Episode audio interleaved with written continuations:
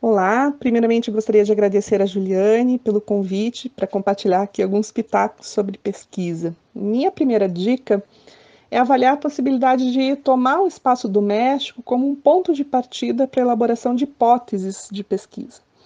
Para pensar sobre isso, eu vou trazer dois exemplos aqui ligeiramente diferentes. Né? Um é do trabalho da Caroline Bottino, que é coautora do artigo Experimentos Etnográficos em Redes e Varandas, a religião em tempos de pandemia, e um outro exemplo é de uma orientada minha, Karina Mene, que ela está começando a desenvolver uma pesquisa sobre carreira docente no ensino fundamental, aqui em Curitiba.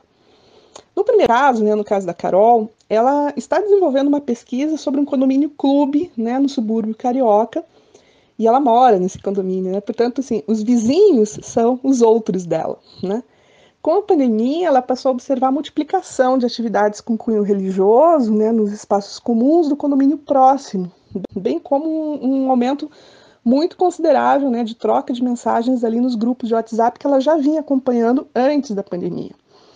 Então, é, o que, que, é interessante nesse caso, né, que embora a religião ela não seja o foco de trabalho da Carol, a gente pode dizer que durante o primeiro semestre a religião ela acabou se tornando estratégica para a pesquisadora seguir pensando sobre sociabilidade, né, sobre as alianças e sobre os conflitos né, no contexto que ela pesquisa.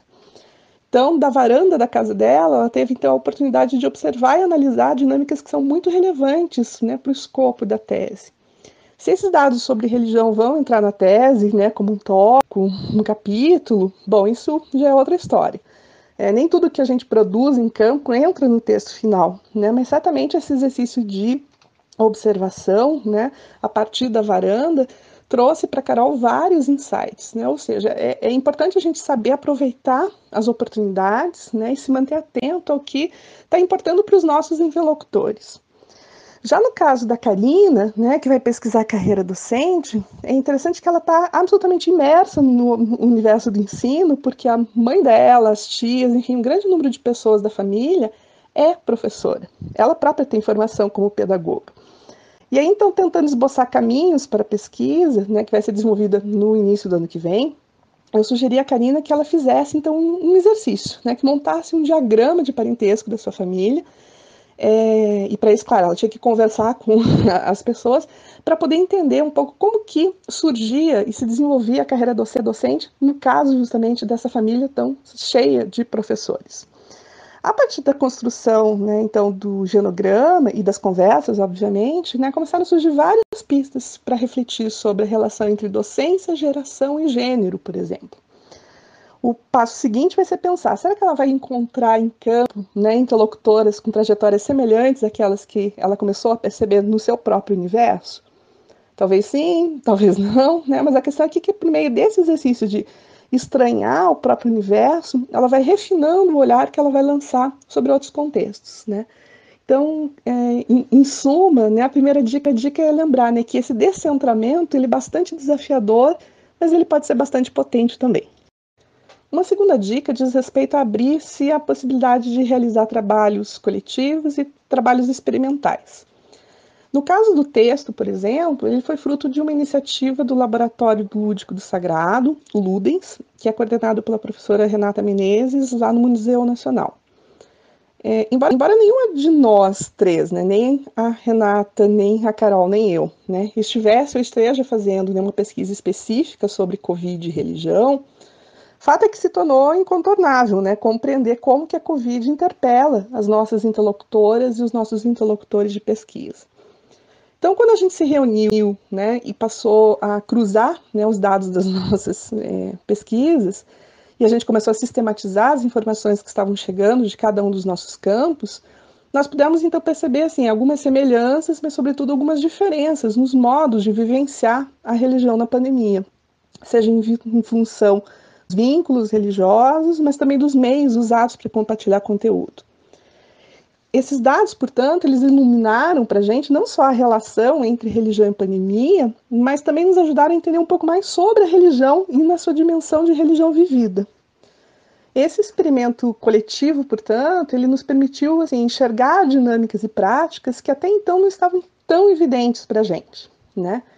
E isso também nos ajudou a tomar uma distância crítica em relação a alguns pressupostos normativos a respeito da religião, ou seja, né, que ficam tentando dizer o que, que a religião deve ser, ao invés de tentar compreender como que ela é feita, como que ela é produzida, cotida cotidianamente. E também nos ajudou a evitar algumas generalizações, né, como a de que, por exemplo, a religião era e é um empecilho às medidas de isolamento social durante a pandemia. Não foi isso que, por exemplo, a gente viu repercutindo nos nossos diferentes campos. Né? Então, é, embora o trabalho tenha um objetivo vasto, ele se mostrou extremamente potente justamente por essa produção coletiva e experimental. Minha terceira dica ela está diretamente ligada né, a essas outras duas e, na verdade, não é uma novidade. Né? Eu estou recuperando aqui a clássica orientação do Malinowski, né, que é usem e abusem dos recursos de sistematização dos dados. Né? Então, construir um mapa e catalogar as varandas, por exemplo, foi absolutamente essencial para Carol, para ela entender as dinâmicas do condomínio clube que ela pesquisa. E, consequentemente, isso foi muito importante para nos fazer entender o que estava em jogo né, no compartilhamento de mensagens e de imagens religiosas. Né. Construir um banco de dados né, com mais de 400 registros entre textos, imagens e sons né, compartilhados em perfis em redes sociais e também pelo aplicativo de mensagens, ele foi sumamente importante para a gente identificar certos circuitos de comunicação e também perceber, e acho que essa foi o melhor, né, nuances e diferenças entre grupos religiosos. Produzir o, o genograma, né, como eu mencionei no áudio sobre a Karina, foi fundamental para perceber certas relações, né, para começar a ativar certas histórias e para produzir questões que serão úteis depois de um futuro roteiro, né, para orientar o trabalho de campo. Então, invistam né, tempo nessas sistematizações, porque isso é extremamente importante, nos ajuda a ver os nossos dados de um outro jeito. Mas, bom, eu espero que vocês tenham sucesso no trabalho de campo de vocês. É, adorei o convite e sigo à disposição para continuar aqui em diálogo. Um abraço.